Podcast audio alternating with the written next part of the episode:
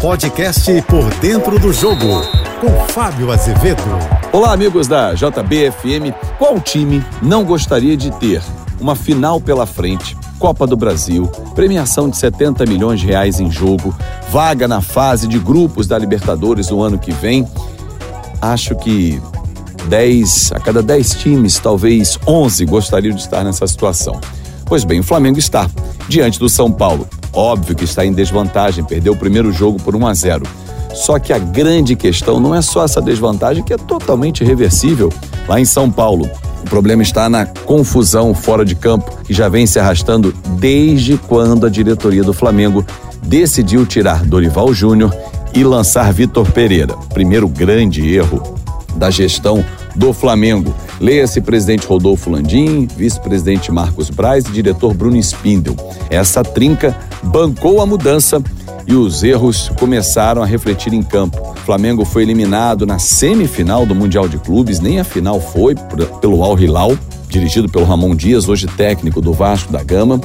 Depois perdeu Supercopa, perdeu é, campeonato estadual, tomando uma goleada do Fluminense no segundo jogo, numa inversão de vantagem que o Flamengo conquistou na primeira partida. Foi eliminado da Libertadores na fase oitavas de final.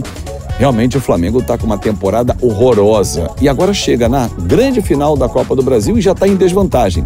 Só que é novo treinador Sampaoli, que em 37 jogos não repetiu uma escalação, são 37 escalações diferentes. E o grupo nitidamente não consegue entender o que ele quer. Aliás, acho que nem ele se entende. A diretoria quer demiti-lo, leia-se Marcos Braz. Rodolfo Landim, que é o presidente, o regime é presidencial no Flamengo, segura. E aí? Até quando vão esticar a corda? Até domingo, com certeza. E aí São Paulo dirige, perde mais um título. O Flamengo tinha sete possibilidades de conquistas na temporada. Não vai ficar com nenhuma, porque o brasileiro está 12 pontos do Botafogo. Com esse rendimento, dificilmente tira essa vantagem do Botafogo. Lembrando que o Flamengo é atual campeão da Copa do Brasil e atual da Libertadores. É uma temporada para esquecer, ou melhor, para aprender com os erros, que foram muitos cometidos.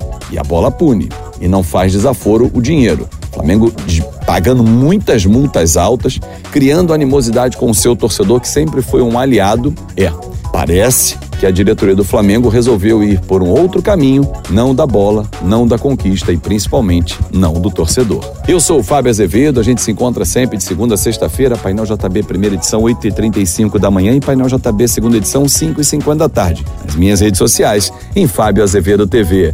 Uma ótima semana. Você ouviu o podcast Por Dentro do Jogo.